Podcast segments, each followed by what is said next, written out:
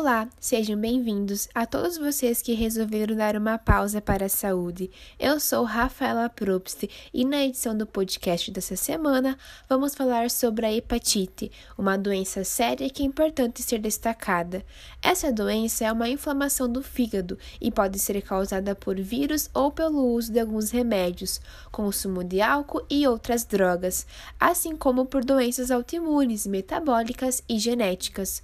E para tratar mais sobre esse tema, estou acompanhada de duas estudantes de biomedicina da Unijuí.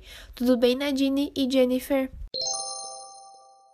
Tudo bem, Rafaela. Falando de hepatite, ela é conhecida em muitos lugares como o amarelão.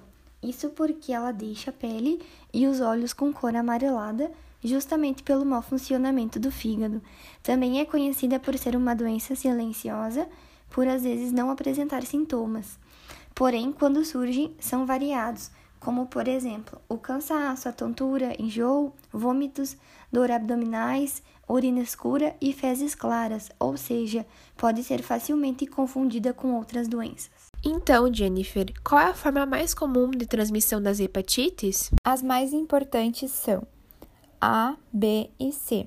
A hepatite A tem transmissão oral fecal que ocorre pelo contato ou ingestão de água ou alimentos contaminados, até mesmo pelo contato com pessoas que estejam com o vírus. Já a hepatite B, C, a transmissão ocorre por via vertical, mãe para filho, sexualmente e o compartilhamento de materiais Atualmente, o SUS oferece várias medidas de prevenção para as hepatites, e quem vai explicar mais sobre é a secretária de Saúde do município de Bozano, a Luana Stamberg. Olá, hoje vamos falar sobre as hepatites. As hepatites A e B têm como medida de prevenção a vacinação. Porém, ainda não existe uma vacina contra a hepatite C. A melhor forma é a prevenção da doença que pode ser feita evitando o contato com sangue contaminado, sexo desprotegido e compartilhamento de objetos, objetos cortantes. Uh, é realizado um trabalho aqui na, na Secretaria de Saúde com atenção primária para descobrir os novos casos e tratá-los, com uma medida de prevenção para diminuir a carga viral circulante.